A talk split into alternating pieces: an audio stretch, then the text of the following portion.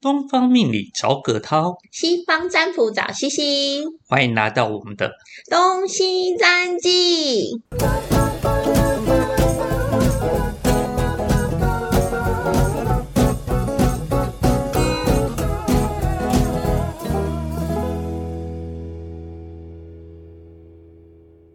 十三、十三、四、十四、我们现在做了十四十四了哦，十四哇了哦，。本来就这样做 podcast 就是边走边看啦、对啊，对啊，对啊，我们才能抓到我们自己。嗯，已经开始录了。哦、o k 所以我觉得，我觉得做 podcast 这件事情，我一开始的设定好多哦，其实人就是这样啦，就是从错误中学习成长。我们小朋友也是啊，慢慢的走走跌跌撞撞，你才知道哪一个脚步你才会站得比较稳。所以，哎，我们今天要早安葛涛老师吗？ 好啊，早安，琪琪老师。今天我们有一点像是十几集后的讨论，嗯，来一个检讨会。哎，也不要说检讨，说好吧检讨好像有点沉重。那说回顾，回顾，对，就是我们当初在咖啡厅随便聊一聊，然后就说要来录个 podcast，然后不不小心我们两个好认真的在做这件事。对，没错，本来是想说用轻松的话题啦。我还记得那时候跟西西老师在咖啡厅，也是我们两个第一次见面。下着磅礴的大雨，对，一个西方的占卜师遇到一个东方的命理师，虽然互相吐 槽，却又互相觉得很厉害。对，然后就聊一聊，聊一聊，觉得哎，诶我们可以把今天的谈话内容录成 podcast，未来每个礼拜都有时间，有机会可以跟听众朋友，然后彼此也聊聊彼此东方跟西方的差异的想法。对，但是不知道为什么哎、就是开始录，然后你认真做这件事的时候，你会投入很多的心力。那你没有一个回馈跟回应的时候，你会觉得哈、心灰意冷。的确是这样子，应该是说做事情，我们都希望有一个奖励性。成本效益丢进去了，你就希望有一个什么样的回馈？嗯，但是我们忘记我们一开始的初衷是为了好玩。对，为了好玩，其实只是为了一个啊、呃东西命理的一个交流。然后后来我反而就觉得，好希望帮到大家，好希望有人来找我，然后我可以帮助人可以越来越多。我本来觉得可以，但是后来发现，我主要的效益又还是不是来自凯 Podcast，嗯，的 确，因为我身边的个案，他们其实都不是从 Podcast 来的，反而是因为他们是我的个案，所以听我的 Podcast。呃，那我是有从 p a c k a g e 上听完后来当我的客户的，嗯，但是大部分来当客户的，通常是我讲到里面的某一个案例，可能有打中他的点，或者在我们谈话内容中有温暖到他内心的部分，嗯而因此希望寻求一个未来的方向而来寻找的。嗯，对啊，可是因为我这边我觉得做 podcast 这件事，我觉得在一开始我们在喝咖啡的时候，看着那一幅就是呃茶园的画，嗯，然后在讨论的时候，我们其实讲的是各个就是西方跟东方的差异是什么，对，到底可以从东方跟西方的命理跟占卜里面，到底可以看到什么样有趣的故事？那我觉得在这些故事里面，我我们自己也会有成长。那录 podcast 也是让我们有一个成长，就觉得好像应该要做些什么，然后因为一直觉得应该要做些什么，应该要做些什么，就变得好像不小心给自己一个框架。嗯，就变成用力太过头了，反而好像把这些客户们，应该不是说客户，听众们，当做是我们的学生，嗯，对，的就方变得式很想要让你们了解更多。对，但是殊不知，可能也是给我们自己多了一些的压力存在了。嗯，就急着想要表达什么，我很难发挥在用塔罗牌帮大家就是占卜，就是二零二三年的运势，我会觉得我看不到你个人。嗯，我只能我看到的是大众的运势，可是你每个人的，就算看九型人格也是非常概略的，比较可以看到，真的是要用塔罗牌看，就是天宫图，我才会知道每一个你每个宫位在这一年到底走到什么样的运势。像这几天就有很多人给我回馈哦，就是就说，哎，嗯、谢谢老师，我跟你说，你算的那个真的很准，你去年我找你算的真的发生了。嗯那当这些回会出现的时候是这么的，嗯，我是这么的开心，就是可以为他们就是带来一些提醒，然后为他们带来一些就是嗯有效，应该说有效利用的能量。可是我觉得给听众朋友，我很想要做到的时候，你就会变成一种啊，我做不到，就是给你们这些东西，当真的有用吗？我不觉得有用啊，因为这不是我的觉得厉害或是很专业的事。我觉得比较专业的事是你来到我面前，跟我一对一对谈的时候，我可以利用我的能量来帮助你看到什么，这是我觉得我可以做到的。可是我觉得借由天空，就是就是用收听的能量，好像我只能安慰你们的心灵啦，应该这样讲。的确是啊，应该是说，我想大部分人你们应该都有在网络上，或者在电视节目上，或者在现在很流行的 YouTube 上面，是都有看到类似的十二生肖占卜，或者是说哦，明年星座的运势怎么样？对，其实我也写了，对，我们也写的类似像这样的东西，但是事实上这些都只是统计学，因为你只是针对大部分人。嗯、但是每个人有每个人的面向，每个人的课题。你们的课题，我们的父母亲不一样，我们的生活环境不一样，我们所得到的知识不一样，我们遇到的人、事、实地物不一样，而这个碰撞产生出来的火花，并没办法用很单纯的嗯概述法则为大家做一个为大家做一个细心还清楚清跟楚细节的是看嗯不到的。对的照顾，因为其实你知道，我遇到个案千百种，来问我的问题也是千百种，每一次翻出来同样的问题都可以翻出很多不一样的牌面。我我还是在一个永远每次占卜都还是觉得很惊叹的世对，界。充满着新鲜真感。的，可是我如果要写一个大大略的时候，我会觉得好像贴不到嗯，观众的心。就像很简单，每个人都说，哦，感情问题，哦，老公不要我了，我跟男朋友分手了，嗯或者三角恋的关系。但是每个人有每个人的故事背景，嗯，就像三角恋跟老公不爱我的这个问题好了，你真的是希望老公给你爱吗？嗯你要的真的是爱吗？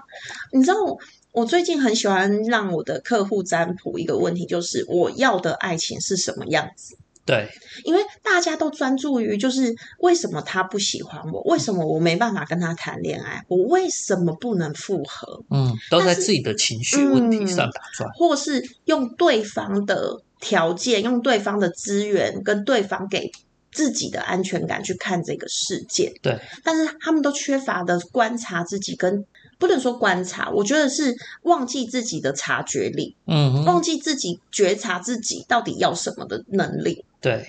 那我会替客户做到的是，就是我我的客人们可以做到，就是看到他需要什么，那可能借由塔罗牌，借由就是 S bus S bus 呢，就是借由就是三十二个点位哦，就是我会手放在你的头上，摸你的头大家想看看一个美女在你头上摸你的头，嘛。那这一个小时半，我可以可以跟你们聊，可以跟你对谈的，或是为你问的问题，是你从来没有想过的，因为嗯通常都是你来就是问我问题嘛。但是当我开始问你问题的时候，你才会给自己答案。对，那这是很好玩的一个过程哦。曾经我有帮一个客户占卜，然后有一个特殊的点位叫性躯体疗愈。嗯哼那我放下去的时候，我就问他说：“你最近很想要嗯嗯嗯吗？”嗯，那对，但是没有办法嗯嗯嗯吗？我们利用拍手跟嗯嗯 嗯来代替。然后他就说：“你怎么知道？你我已经很久没有嗯嗯嗯了， 因为就是可能他就说，因为我可能生完小孩，然后我很没有空，我很想要嗯嗯嗯，可是老公也很累，我也很累，我给对自己很多借口。可是其实我身体很想要嗯嗯嗯。嗯，我说对啊，为什么？那你为什么不嗯嗯嗯呢？然后他就说就是小孩啊，然后老公啊什么。我说这真的是，这是这真的是你你身体觉得的吗？嗯其实并不是诶、你根本就是很想要执行这件事情，其实你也有办法执行。那你用什么借口跟用什么东西去回避这件事呢？对，回避这个身体的需求呢？那当然包括很多需求啦，像你你的身体可能有感情的需求，嗯，有钱的需求，对，啊，这些都是。然后对于我想要创造什么而无法创造的这些需求，其实都是你呃可以试着去察觉的。对那借有可能我借有 S bus 可以帮你察觉什么。真的在那个过程中的时候，他会觉得天哪，好可怕，原来如此。然后他说为什么？那为什么她老公都不想要嗯嗯嗯呢？我说你你问问看你感受一下，为什么你老公不想嗯嗯嗯？嗯，是他你没有魅力吗？为什么你要觉得你没有魅力？所以他们两个彼此之间有沟通吗？有沟通，有为了这件嗯拍手的事情沟通？沟通然后 吵架，因为没有嗯嗯嗯吵架，对，就是因为这样啊，所以我就觉得太多了啦。我觉得很多很有趣的个案，很想要让你们知道，而且也很希望你们可以就体验到那个特别。我也很想要体验，因为我来到地球上就是觉得这些东西太好玩了嘛。葛涛老师一定也有更多好玩的事，嗯，那因为我们这我们东方命理，虽然说啊，大家都会说哦，那就是跟钱有关啊，跟什么有关啊，感就情很啊简单啊，啊，感情问题啊，不是就是两个人的事。告诉大家，在东方里面啊，有时候感情不只是两个人的事，嗯而，是两个家庭的事。所以，当你跟老公如果走向了想要考虑离婚的时候，往往不一定是你们两个没有爱了，嗯有时候是你跟婆婆之间，有时候是你跟孩子之间，是有时候是为了钱的问题。所以我们在占卜的时候，或者是在算你八字，以这种大众法。跟你讲的时候，我只能很简单的跟你们说，感情上有出现问题，但是这一句话背后所代表的含义跟意义是很大的。每个人有每个人的课题存在、啊，嗯就像我其实有时候翻牌的时候，我就说其实想要出轨的不是你老公，是你自己。对，其实你对你没有想过的是，你会觉得是老公一直在出轨。其实有时候是你自己根本不想要在这段婚姻里面，你想要逃脱什么？嗯，但是你一直把这个借口是怪罪于别人，或是觉得是别人造成你这样的时候，你反而让自己变成一个枷锁。所嗯以很多人都说，为什么他就是不喜欢我，他封锁我？其实我根本不在乎他封不封锁你，因为你你没有在乎你自己啊！你要嗯先在乎你自己，你才能看到这个封锁的状态造成你的。状呃，跟你有什么样的连接，跟要怎么改善这个问题？可是你嗯完全没有回归自己的需求的时候，你是没办法解决事情的，嗯你会永远在这个纠缠里面。没错嗯。当然，在我们的案例啊，刚刚说的是婚姻的枷锁，我们嗯还有更多的是撇除掉婚姻的状况，嗯，比如说这两个人啊、呃男女双方，他们两个彼此在外面玩得很开心，但是他们虽然有这个枷锁，他们对道德方面并没有那样的束缚。那开你放说性关系，，对，你会说这个家庭就不完美吗？其实也不一定啊。他来找我们咨询，其实只是寻求我是这样是不是不对，我这样是不是错的。嗯但是说实在话，你老公觉得 OK，你自己觉得 OK，那嗯，你的道德走得过去就好了。不需要做任何的批判哦。你来地球上就是来玩的，不要批判自己好或不好。其实好也是一种批判哦，就是我这样做很好，也是一种批判。那当你出现这个时候，你就会给自己一个枷锁，就是我就是要这样，这样才是好的。嗯对好妈妈就是该怎么做，我就是要顾小孩。嗯然后就是不能到处跟人家三 P，对嗯这样子就是不好的。 但是你当你出现这样的时候，你就会给自己很多规范，你没办法自在地活出你自己。我前阵子有一个也也蛮有趣的，就是她想要就是想要交男朋友了，她想要交就是呃就是有她现在有现任，而且跟现任同居，可她想要另外再交男朋友。嗯我就说为什么你不要试着直接跟你的现任说你想要另外交男朋友？嗯他说可以这样吗？我说如果可以呢？嗯，你有试过吗？对，嗯，因为你有这样的想法嘛，但是你如果一直压抑这样的状态，你反而会一直欺骗他，然后在外面一直偷吃，嗯这样有比较好嘛？对，嗯，有一另我这里也想到另外一个案例啊，我有一个女性的女性的客户，嗯呃，她的另外一半哦是一个女孩子，那她自己本身也结婚了，嗯老公 O 不 OK 呢？老公是 OK 的，因为她觉得女孩子跟女孩子在一起不影响到婚姻关系，虽然说嗯现在已经多元成家了哦，所以她跟老公之间有没有爱，我相信还是有爱，所以老公才愿意支持她的行为。嗯，但是有些的层面，毕竟是男生无法带给他的。男生就比较理性化，嗯男生是金星来的动物，他需要一些感性的一些慰藉。嗯那他从外面寻找，而这个外面呢刚好是同性的。那老公觉得 OK，他们两个在一起也相处也开心，我就建议他，那你就不要有罪恶感了，你们就嗯继续这样下去，因为没老公关已系。经 OK 了，对啊，老公也是 OK 的嗯啊，甚至听说她还想要把这个闺蜜回来介绍给老公，哦，嗯，说不定未来还有发展更多的可能性存在，这我不知道啦。我觉我只是得推我觉得测而已现在很多人都给自己太多的框架。嗯，然后用这个框架去绑架自己之外，还绑架别人，所以真的要先回归你自己哦。因为你如果一直一直以为怎样才是好的，然后可能跟你老公说：“哎，我就是不一这样子，我是不是就不好啊？我我对就是我是不是就很脏啊？嗯我是不是就怎么样对啊？”开始批判自己的不好，这样是不是就蛮辛苦？但是我还是建议大家，就是不管怎么样，你还是要做好安全措施，不要哦、对啦把对对对疾病方面，我们还是要稍微的，嗯预防预还防是一要还下是要。对，因为我觉得这个世代真的太多变了啦，现在的生活就是每个人的生活观念跟感情观念已经跟以前不一样了，嗯所以我每次每次翻那个情欲塔罗，一翻我就说。这一看就知道有问题，嗯一看我就知道你们的关系里面有第三者的介入。嗯其实很多课，就是很多学生或是客人看到，就是就说为什么老师你知道？我说，哎，这个真的是看多了就知道了，嗯对没有啦，其实是有一些技巧的。就是情欲塔罗虽然也是跟一般塔罗一样七十八张，可是有些组合就是会看出一些特别的状况。嗯，我跟大家透露一下，我上次不小心看到那个西西老师的情运塔罗，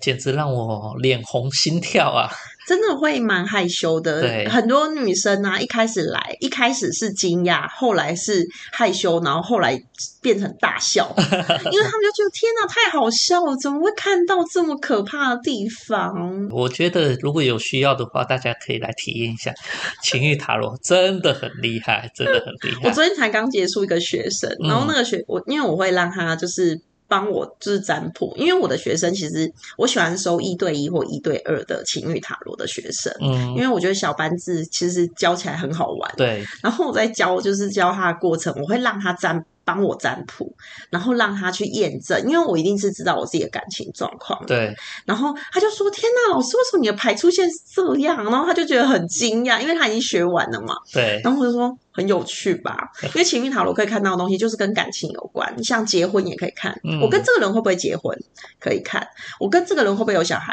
可以看。哦，那我很好奇，嗯它主主要是针对感情的问题只吗？针对感情，所以只要是事业或者财务的这些就嗯没有办法，没有我就会用一般的塔罗，我就会用韦特，然后或是哦其他的嗯塔罗牌。对， OK，所以他也没办法看合伙关系。比如说，我可能跟这个女孩子之间，虽然说是公司上的问题状况，但是我想要跟她有更深的关系，嗯可以这个就可以了，就是只要跟情感上情感有关。哦，嗯，好比说你想要跟他发生就是嗯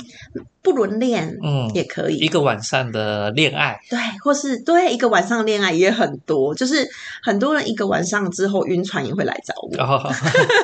我说。这就是一个晚上的恋情啊！你有什么好晕船 的对啊嗯，但是女孩子好像比较容易会哎呃会晕船， ？No No No， 不一定吗？不一定，有些男孩子很。就是很想不开啦，哦甚至会误会女孩子的意思，他会以为他在跟她搞暧昧，其实这个女孩子可能根本就是把他当做工盘具子。 哦，工具人盘子，对，那我当然不会跟你说他把你当成盘子啦，就是有时候我觉得你你给自己。嗯，就是给自己太多想法了，就是以为嗯这个女生就是可以跟你有一些什么样的连接，可能性对但其实有时候只是一个交易而已。啊、嗯因为女生可能想要从你身上得到什么，比如说下属关系，，对。嗯就是老板与下属的关系，啊，主人与狗的关系 吧，你就要看主人是 谁了。因为我先觉得现在的女孩子，尤其是北部的都市女子啊，嗯真的很厉害，她们掌控所有的情感啊、钱财啊，还有权力的那些手腕跟手段，其实是十分高明的。啊老师有看《台北女子图鉴》是吗？老师，葛浩老师早安。 这里我们来了一个陈儒老师了， 陈露老师早哎安，陈儒老师早安。我觉得我你有看那个吗？《台北女子图鉴》嗯，还没有看，还没有哦，看我。看完了，然后被骂的很惨，有些人骂的很惨，有些人每还是每集收听。哦，我是觉得蛮有趣的啦，谢谢你。我们现在来了一个贵宾，就是我们的陈儒老师，呃陈儒老师我们今天是闲聊趴，闲聊闲帕聊趴，所以你也可以加入我们的闲聊帕的我们话题。我们现在要闲聊到没主题 没主题，没我们我们想要说来做一集就是没有主题的，因为我们给自己太多压力，我们需要一集我觉得你们刚刚讲到那个那个都台北市台北女子图鉴啊，她跟十个男生互动的关系，嗯十种，你们可以从她桂她桂纶镁呃吴一珊，呃嗯，林一哎对林一山还林一山，还有林一山，还有林一山啊，去去解析他为什么会这样做。那以前他十个男生，他他可能是什么星座？可能 也可以可以聊啊，因为台北女子图鉴我也看完了。哦，你也有看啊？你看啊，葛涛老师，哎，是不没是有，要我不跟上算我不算看完，因为我算正式弃剧。哦，啊，你弃剧，对为什么？看到第七集我弃剧了。为什么为什不么要？为什么？哎，不是完结篇的吗？为什么不看对对完？对对，就因为我觉得哎，第七集是讲谁啊？不是因为我抓不太到他想要表达什么哦东西的主轴，哦哎，我觉得因为它一直可以看被拿完来啊跟《东京女子图鉴》比北较，京女子图鉴我、觉得上海女子图嗯鉴来做一些比较。嗯，我认为那些相比较起来，他们在剧里面当中女性的诉求很不一明显样。对，可是，嗯嗯，哎，我想，我因为我我有看过一个影评，嗯，他用比较反向的思考来说，他是他不是告诉你他要什么，是。而是很清楚的告诉你他不要什么。嗯，哎，这个是跟我前阵子跟一个朋友，就是他，就是我也是帮他做把手。那但是还还蛮有趣的是，他说他从来都不知道自己要什么，他都一直觉得我不要什么，这个我不喜欢。可是要发生我才知道我不要。这样也很好啊。其实对啊人生用删去法的方式，反而还就更是简一定单要。测验，你要试过，你才知道你不要啊。对啊，哎，是，所以我看那个影评，他还蛮，他用另外一个角度切入，因为之前的影呃剧评啊嗯剧评都比较呃比较比较不喜欢，对，嗯甚至比较有一些负面的批评。可是他从这个角度去切入，哎，我就倒是还蛮能够理解，因为他似乎总是在。对，尤其在跟男性之间的关系当中，不断的拒绝，不断的拒绝，不断的拒绝。对，所以说我们如果与其是讨论说他到底想要什么，不如从另外一个角度来看看说，哎，他是不是在不要什么？因为我们人生其实背了很多的东西，嗯嗯，是哎，对，枷锁，哎，我们我曾经看过一部电影，它有个背包理论，哦很，久很久很久以前的一部电影，它有个背包理论，就是我们人身上都有个背包，嗯然后想象一下，把你的家人放进去，嗯把你的工作放进去，把你的 anything 都放进去，嗯你就想想看那个背包有多沉重。嗯，嗯那你在这人生的这条漫漫长路上面，短则四五十年，长则八九十年，嗯你都背着这个背包在往前进。那当然，诶，路要走的久，你是势必要把东西一些东西给放下。对，哎、其实其实这些都是框架跟观点哦，会造成你自己一个牢笼，把自己关起来。嗯就是你一直在建立每一种牢笼，像你刚出生的时候，你爸爸妈妈会告诉你你要怎么做，你可能这个东西不能玩，插头不能用叉子去插它， 插座的部分不能用叉子去插它，你会电到。可是你没有被电到，你不知道啊，你要电到你才知道啊、但是有时候电到就来不及了对，啊。电到就来不及了，对不对？可是这是一个很，就是会告诉你、限制你说你不能做些什么。我我当然我举例是比较激烈的对啦，，应该是说，比如说烫伤、烫这件事情，嗯小孩子不知道，他没有分别，没有能没力有分跌辨。倒，没有烫过，怎么知道会对，痛？所以有的父母亲先会让他碰碰看这个温 度，哎呦，烫烫哦，这个叫做嗯烫烫，他就知道原来这个摸下去后会受伤。嗯，但是其实有很多框架是莫名其妙慢慢加诸而来的。好比说刚才我们有讨论到的，就是婚姻一一对一嗯这件事情，就是一定要一对一的关系嘛。然后像《台北女子图鉴》里面，它就是有很多种的感情关系，什么样的感情关系是你要的？你你怎么会出生就知道？不可能。对，那我是没看过《台北女子图鉴》嗯但是我是看过《东京女子图鉴》哦，它主要是由金鱼，嗯然后跟很多的有婚之夫、有婚之妇去做串联的。嗯，那每个里面的故事形态就会变成，哎，这个女孩子她察觉到她自己这个人生不应该只有这样子，嗯而份而解除掉他原本的身份，嗯再去追求他另外的幸福。但是在社会上和日本的道德上面，给他无限的枷锁，嗯让他不得不再思考一下：诶，我这样是对的吗？我这样是错的吗？他有很多的反思道理在里面。嗯，所以其实我觉得，在每一个时时间、每一个人生的人生轴里面，你不一定会怎么样说哦，我我走到这边就是代表说三十岁我就要结婚哦。之前最喜欢大家最喜欢的框架，嗯三十岁你就要结婚，现在应该还有人有这个观念吗？呃现，有啊，还还是是有的还是有啊。对像我昨天处理一个客户，他跟他先呃未婚夫也是本来打算说明年要结婚，但是长辈说，哎、逢九，不仅啊，嗯对呀、对你看哎，他逢三十九，男生三十九哦，啊，女生女生也将近要四十了。嗯那逢九，然后来咨询问我们说，哎，到底是不是这件事情？啊，我觉得嗯其实有时候站在命理师的角度，这个有点像是约定成熟的一个观念。嗯，是，嘿，那当然有些人有状况，的确啊啊，有些人那个只是就是一个概率，大概率性，而且有可能少数原本很没状况，但是出现一点小状况，就说对啦，你看我们就是逢九节才这对对样，对但是以对东方的概念来说的话，坦白讲，有时候大家这样讲，大家这样讲，这就形成一个能量，集体它意就识是嗯没一个错意识，一个言灵的一个概念。其实，其实我们我我现在最主要最想要打破就是集体意识这件事。 哦，有点难。嗯哎、我想，为这是为什么？就是要做 bus，就是要把这集体意识慢慢打破。你要先打破你自己，嗯然后你关联下去之后，你越打破的越多人的时候，这个集体意识就会慢慢不见。就像好比说，三十五岁就是高龄产妇，嗯，但是以前的人四十岁、五十岁都在生小孩，你知道吗？农业社会的时有候，啊，我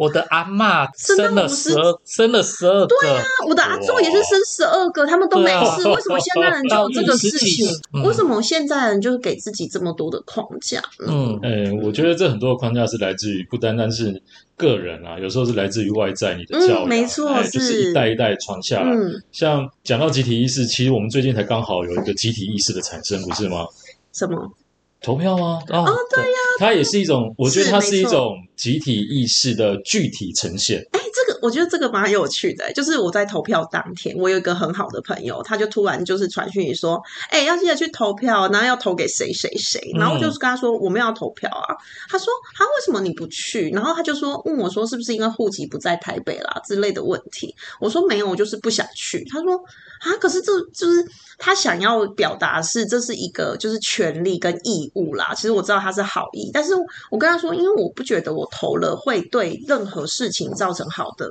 就是好的影响，因为我也不觉得我可以。嗯，也不能说我不能选择，应该这样讲，就是我没有感觉谁可以让我觉得我要去投票这件事。嗯，嗯，所以大家当你们觉得你需要去投票的时候，我觉得很好啊，因为你那是有你有他一个的选选择择，你有一个选择，是就是哎、诶我想要去投票，但是我不投票也是我的选择，是，因为我我去投票，我去拿我投废票有用吗？没有呃用啊，，嗯不投票其实也是代表了也些是一某，种选择，也是一种选，也代表了某些事情哦。是是没错，就是大家就是其实这也是一种意识，但是你我觉得不需要给自己太多枷锁，说你一定要做到什么，你才是好的决定，嗯好的一件事情，而是你你你想要经历什么。但是这也牵扯到集体潜意识哦，你知道吗？嗯这次投票率啊，呃，之前出来投票大概八万八百多万张，这一次出来投票大概四百多万张，嗯也就是对下降了一减半整半。半也就是说，大部分的人都认为这次的选举跟我没有关系，是或者是我愿意把我这一张手中的票收在我的口袋里，不把它拿出来。因为我拿出来没有用啊，嗯应该说感觉。呃，也不能说没有用哎、我觉得收起来也是一种用途。是，我想要没错证明的是，比较像是政府你，你到底可以给我看到什么？对，呃冷漠，对对，我要表现的是我的冷漠，没因为错你政府没有一个表现，或者是啊、呃另外一个在野派，你们推出来的候选嗯人、或者你们推出来的菜单，并不是我可以支持我出来投票的一个意愿。嗯，然后我后来我跟他的结论是，如果你出来选，我就会去投票。 就是葛涛说，老师，如果你出来选，我也会去投票。 就是我会觉得，对我要 支持你，那是亲情牌 了，也不是亲情牌，我会觉得，因为我认识你，我知道你可以为我们做些什么。就是，嗯可是因为可能在我没有在关心政治啦，就是我没有在就是特别去投入了解每一个候选人他们到底可以展现出来魅力是什么，可能也是也是不错啊，这次魅力很多哎、你知道很多的里长啊，好 美女漂亮，美美女里长耶超级哎多啊，八个全部当选，尤其是那个鸡排妹支持的那个，那个哦，那个不是，那个是选议长，哦，他是议，他是更议远员议员，他是更高，哦好像田他的名称太长了，十六个字，什么哦，蓝绿不分党派，哦请支嘉持义性性专区性专哦专区区，田田圣杰哦，对对对，好像是这个名称嗯的你样很子厉，害，背得很好。 这就是 一印个象深刻。话题性吧。那哎，C C 老师、葛浩老师，嗯我问问你们哦，你们既然都是站在命理老师的一个角度啊，有没有学生或朋友来问你说，哎，你帮我看看这个候选人，我支持的政党啊，候选人啊，会不会他们当选？对会不会当选？那你的看法，站在命理的角度，会有人没有这样有没有子吗有没？有人之前叫你们做过预测？在东方里面比较常会有做因为有预测面相，对不因为对除了面相，我们还可以看他的姓名，然后看姓名以外，你还因为现在有选举公报嘛，嗯我们都看得到他的生辰，虽然说看不到时辰，但是透过八字，其实你大概六组可以也可以看个七七八八其实的。可以稍微看到，那对 C C 老师呢？其实可以稍微看到，但是我身边的朋友们好像不都太是会做政这件治 事。政治冷漠型，呃，这有政治冷漠型，也有热衷型，但哦是热衷型好像他们也没办法打动我，因为我好像也可以说服他们我不去投票这件事。 所以那葛浩老师，你在选举之前，应该很多人咨询你一些相关的问题哦。会询问，但是我都会以做人为最高原则。什么叫做人最高原则呢？就是打马虎眼，因为我会会知道他们的立场是跟他们的想法，那他们也一定会支持他们自己的心中的立场跟想法。嗯我给的答案不一定是他们支持的心中立场，所以我当下都会暗示性的给他们哦，你的选择候选是人对的，对对对对，哦这类 C 似这 C 样 C 的老师，想你法刚才有听懂吗？刚才葛涛老师好像在念绕口令。呃，对对对对，我跟你讲，我还有一个也蛮有趣的，我就说，其实去投不投票，其实去投票我，我会站在好不好玩的立场，啊哈，就是。嗯，我其实当天我有就是想到要投票这件事，然后我就问我自己说，去投票，嗯，好像有点重重的；不去投票，嗯，比较轻，好，我在家， 就是感觉我不去投票比较轻松的时候，我就觉得，好，那我就不要去投票。我是如果是我啦，我会投一些嗯比较特别的人，比如说就是像那些正啊比如妹，然后为什么为什么他们会想出来？我想为台湾做一点改变，虽然这改变可能呃状况不大，它可能为我们的这种无聊平凡的生活带来一些有趣性，我就可能会刺走出激去。呀、或者对，觉我就是得好玩，比如说，如果诶那个田圣杰好像是嘉义嗯市的吧，嗯，是嘉怡，如果我是在嘉义的话，我就有可能会去投他。然后哦这就跟当初李敖李大师，嗯哎，当初他不是也出来参呃参参政与，他，嗯哎对，参政吗？大家就是想要看看说他可以为那个政坛掀起一股什么样的浪潮。对嗯对对他后来，我记得他那一届他也是高票当选，对啊，嗯没错，对啊因为，其大概实很多人就是抱持的心态就跟葛涛老师一样，对，因为其实台湾就是这样子，你不改变，它就永远都不会改其实变。一个中庸的状况，就是已经平平稳稳的，需要投一个很大的石头。嗯，嗯，对，那但是希望可以产生一点涟漪啦。对对对嗯，那这个涟漪可以打到哪里就不一定了。那有，我觉得因为这一次的候选人可能都没有让我觉得，嗯，有涟漪就是他，我就是要知道他可以干嘛的那种感 对，我觉。们 podcast 跟别人不一样，我听很多 podcast 都在说哦，要投谁啊，要投谁啊，大家一定出来投票啊。我们没有，我们完全站在主观的角度，就是我没有要投哎，如票啊果。哎，如果你是觉得很好玩，你想要去投票啊，但是你又不知道投谁，我会我觉得也可以建议大家做一个做法，就是占你卜嘛，哎、不是占卜，也是类似占卜，就是有点像是你感应一下，就是有点像签乐透号一样。哦，就是你感觉一下这个占卜，就是你你可以不是占卜嗯人，就是你可以感觉一下这个候选人，就是你在念他的名字的时候念起来顺不顺，哦，你跟他产生了什么样的连接，他可以为你就你会问他说，你可以为我做些什么但吗是？这不准，因为你你是女孩子，你就会选帅哥啊。比如说讲话啊，哇那么帅，昏头了。那马英九，哎，马英九，马英九，马帅哥，呃，一下就昏 过，昏过去如果了如。果你是觉得他帅就投，那也很好啊。对对啊，啊，像看我看一起来听到两，点有什么不好？有什么对啊不好？你都投正妹了， 对啊，我一看到那个什么杨子瑜啊，我手就不自觉地就按下去。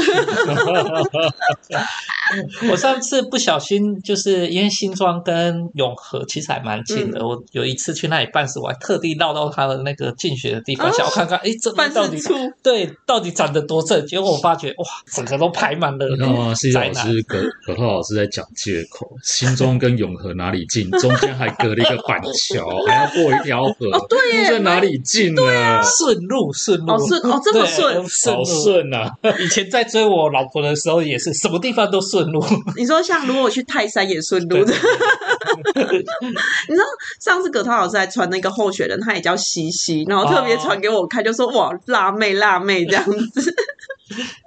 我如果有一天参政，我会穿辣一点。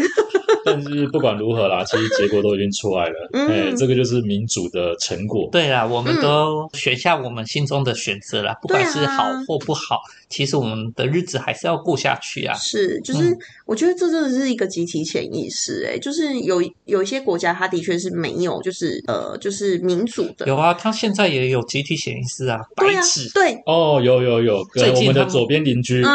嗯，也左边邻是居也是一样，是一种集体潜意识哦，对就是也是因为你会你的灵魂来到地球的时候，你也会选择那个你要看到的那个世界，就是对你要看到你要生活的那个世界，所以你像我们就会来到台湾，就是因为我们可能要选择投票与不投票这件事，可是有些人他可能就是要选择，就是要怎么样去打破。这个世界或打破这个政府，他就会可能在一个比较机动性比较高的国家，这个站在一些比较宗教的立场角度，它也许就是他这辈子要修是的功没错，课。课题，课题嗯课题对功课，所那以你会来到讲不一样的地讲方。的学术一点就叫业，葛涛老师相信业力法则吗？我们做东方嗯面好像都是比较会，对常不会对？相陈信儒老业师力也法是则的，因为最近刚好也有个学生在跟我讨论到这个议题，嗯嗯，对，就是关于业力啊、因果法则这类的东西，嗯嗯，对啊。但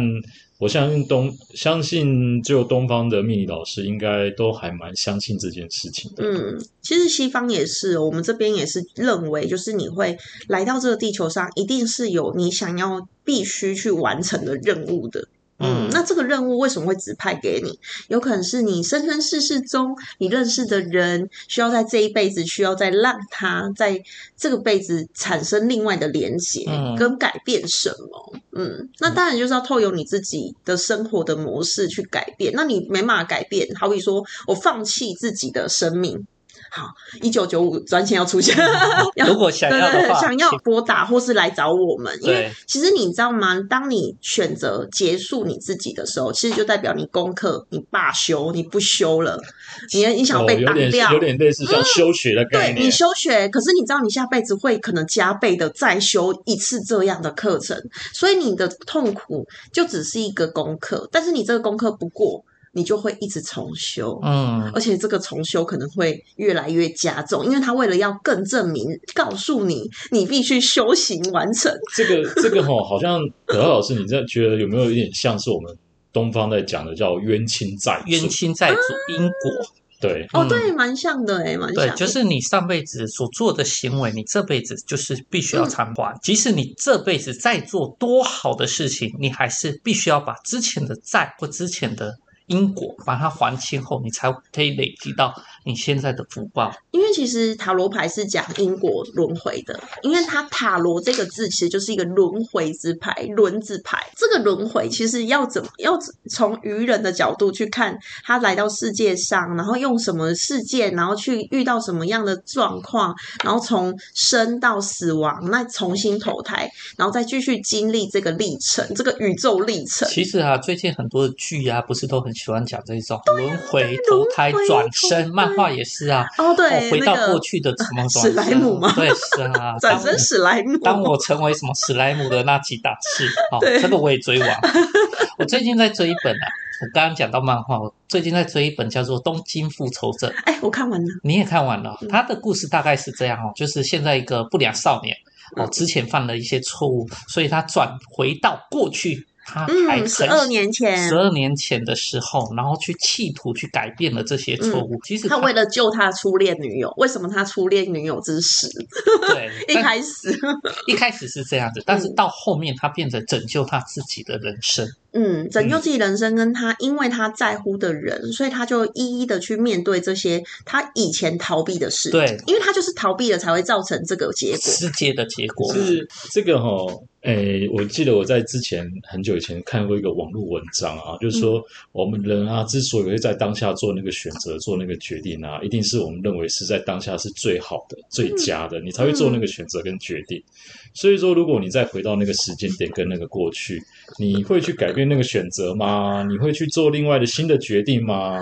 这个是一个可可讨论的一件事情，嗯是因为你已经知道后果了。所以你才会后悔。对对，其实那个嗯只是一种心态跟心理的补偿。对，讲一个最没错直接，就是跟股票有没有？哦你那个对啊当下选择，就是觉得这一只会涨对啊，嘛，啊就不要卖就好了，现在就怎样了？哎呀，我就不要买就好就是了有。点像股票马后炮一样，就是用这个最大对钱最有概念的东西的时候，你你的后悔就是这样子啊。可是你当下其实你就是觉得它可以，对，嗯你就是最好的选择。所以一切的事情，我建议大家也不要后悔，我们可以选择如何去改善，改善就好，而或不是是改变。或是享受这个成果，就是你就是因为你感受到这样的成果了嘛，就是你做这个选择，然后导致这个后果。其实你这个后果，其实你也是为了要让你看到什么，你应该要从中间去感受为什么我会做当初会做这个选择。不是学到就是得到，嗯，哦我其实站在旁观者的角度啊，听西西老师跟葛涛老师讲这个东西哦，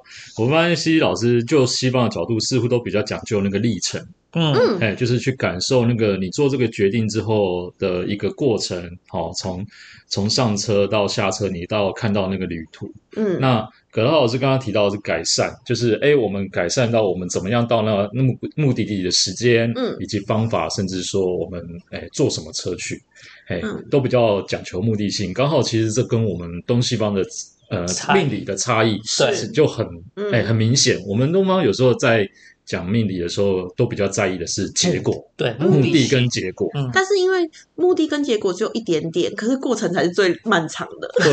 那这个就是，所以说啊，这就是诶两个东西嘿比较不一不一样的地嗯方。可是如果嗯把它融合起来，其实它就像一个太极一样啊，，对对，它就是像一个太极，嘿，有有结果，有过程，有体验，有得到。嗯，孤阴不生，独阳不长。嗯，因为我其实都会觉得轻松的事情，为什么不去做呢？为什么都要做让你觉得辛苦跟痛苦的呢？哦，这个这个就跟我们中国的儒家思想有一点点关因联为。我们就是因为被儒家思想的集体意识嘛，对，因为我们的阶级分太明显没了，错。君君臣臣父父子子，然后必须承担，必须努力，我才能得到好的结果。好像这已经哎刻因画为在很简单多人的心里了。呃，这个叫什么？哦，天下没有不劳而获的嗯事。，没有白吃的午餐，哎因为要就怎么收获怎么这干就是一些集体意识了对。但如这嗯果就是没有这些集体意识，会不会比较轻松呢？如果我不需要这么拼命，我只要选择我喜欢的事，自然而然就有更好的收获呢？当然，我觉得有些听众可能会觉得啊，你们讲这个怎么那太么空的虚了太。空虚了，太道太不道德了吧？人中国人本来就是应该这样。但是我换另外想法，我们看一下印度，印度他们的阶级制度，婆罗门教阶级制度嗯很深、哦，很。深很明显，我们也嗯会觉得，怎么他们会选择这样的人生？没有人要起来反抗吗？他们怎么会这样？嗯，事实上，我们中国也是这样的也态度，是，其实所以我也们是。看别人，其实美国或者外国人也是这样看我们，因为其实美国我它们也是在枷我锁们里会觉面。得美国很自由，可是他们的阶级制度其实也很深呢、对，其实他们都是在一直在加注这些事情。那这些事情其实要怎么打破它，是我们这个世代需要去面临的，因为我们已经进入一个水平世代了。但这资讯西西超老级师什的么是扩水展，平世代？啊就是呢，我们的世纪已经进入，就是我们的冥，我们的呃冥王星要走进就是水瓶座。嗯，那走进水瓶座会带来什么？资讯的爆棚，哦就是开始爆炸、快速，然后